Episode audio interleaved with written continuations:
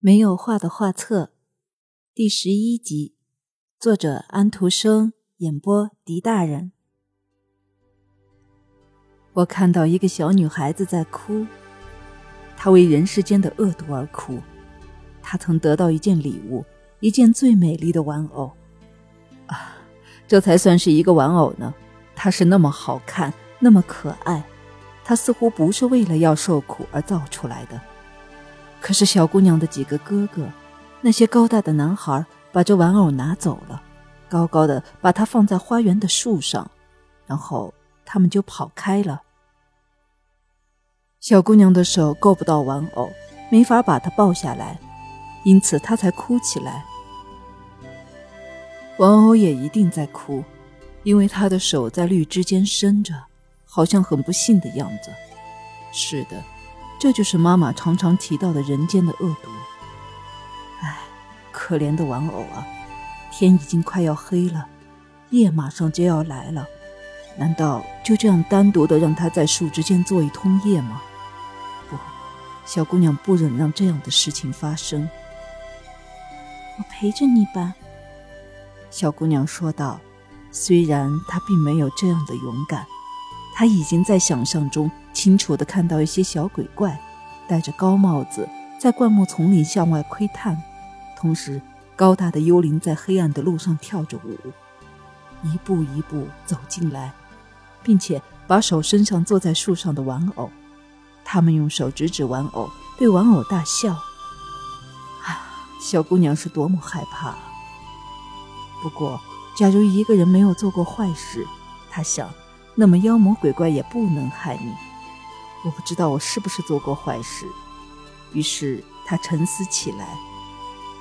他想到有一次他讥笑过一只腿上系有一条红布匹的可怜的小鸭子，它摇摇摆摆的走得那么滑稽，小姑娘忍不住笑了。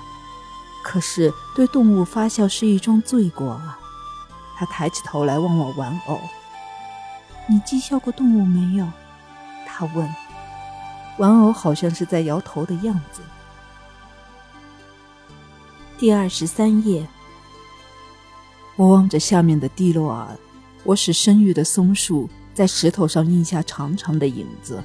我凝望着圣克里斯托夫肩上背着的婴孩耶稣。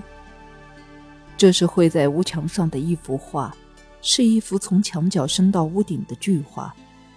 还有一些关于圣弗罗林正向一座火烧的屋子泼水。和上帝在路旁的十字架上流血的话，对于现在这一代人来说，这都成了古话。相反的，我亲眼看到他们被绘出来，一幅一幅的被绘出来。在一座高山的顶上，立着一个孤独的尼姑庵，简直就像一个燕子科。有两位修女在钟塔上敲钟，他们都很年轻，因此他们的视线不免要飞到山上。飞到城市里去。一辆路过的马车正在下边经过，车夫这时捏了一下号角。这两位可怜的修女的思想也像他们的眼睛一样，跟着这辆车子后面跑。这时，那位年轻的修女眼里冒出了一滴泪珠。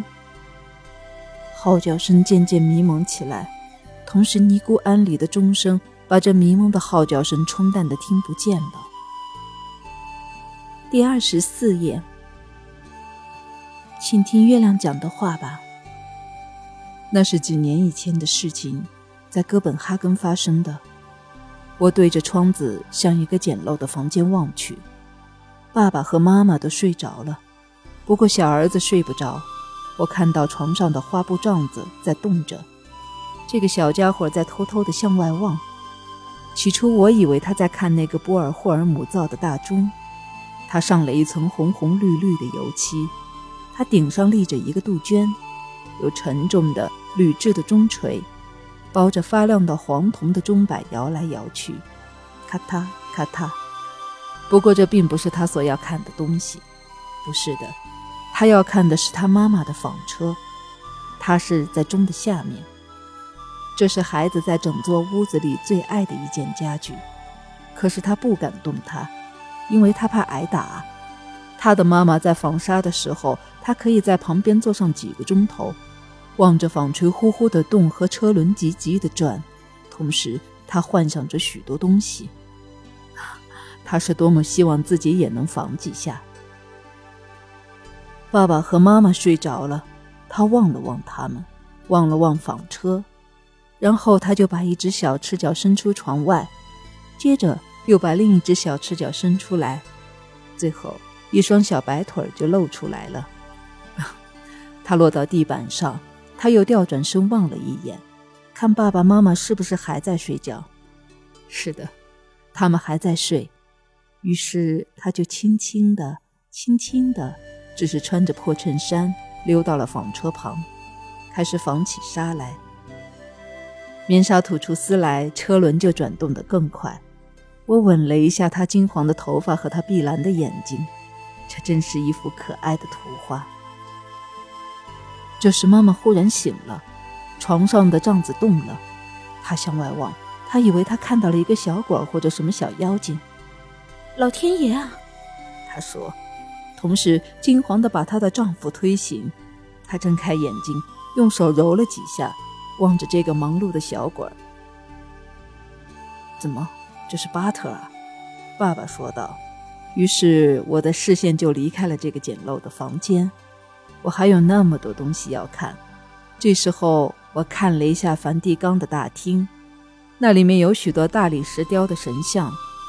我的光照到拉奥孔。这一系列的神像，这些雕像似乎在叹气。我在缪斯的唇上轻轻吻了一吻，我相信他们又有了生命。可是我的光辉在拥有巨神的尼罗身上默默无言地梦着，想着那些一去不复返的岁月。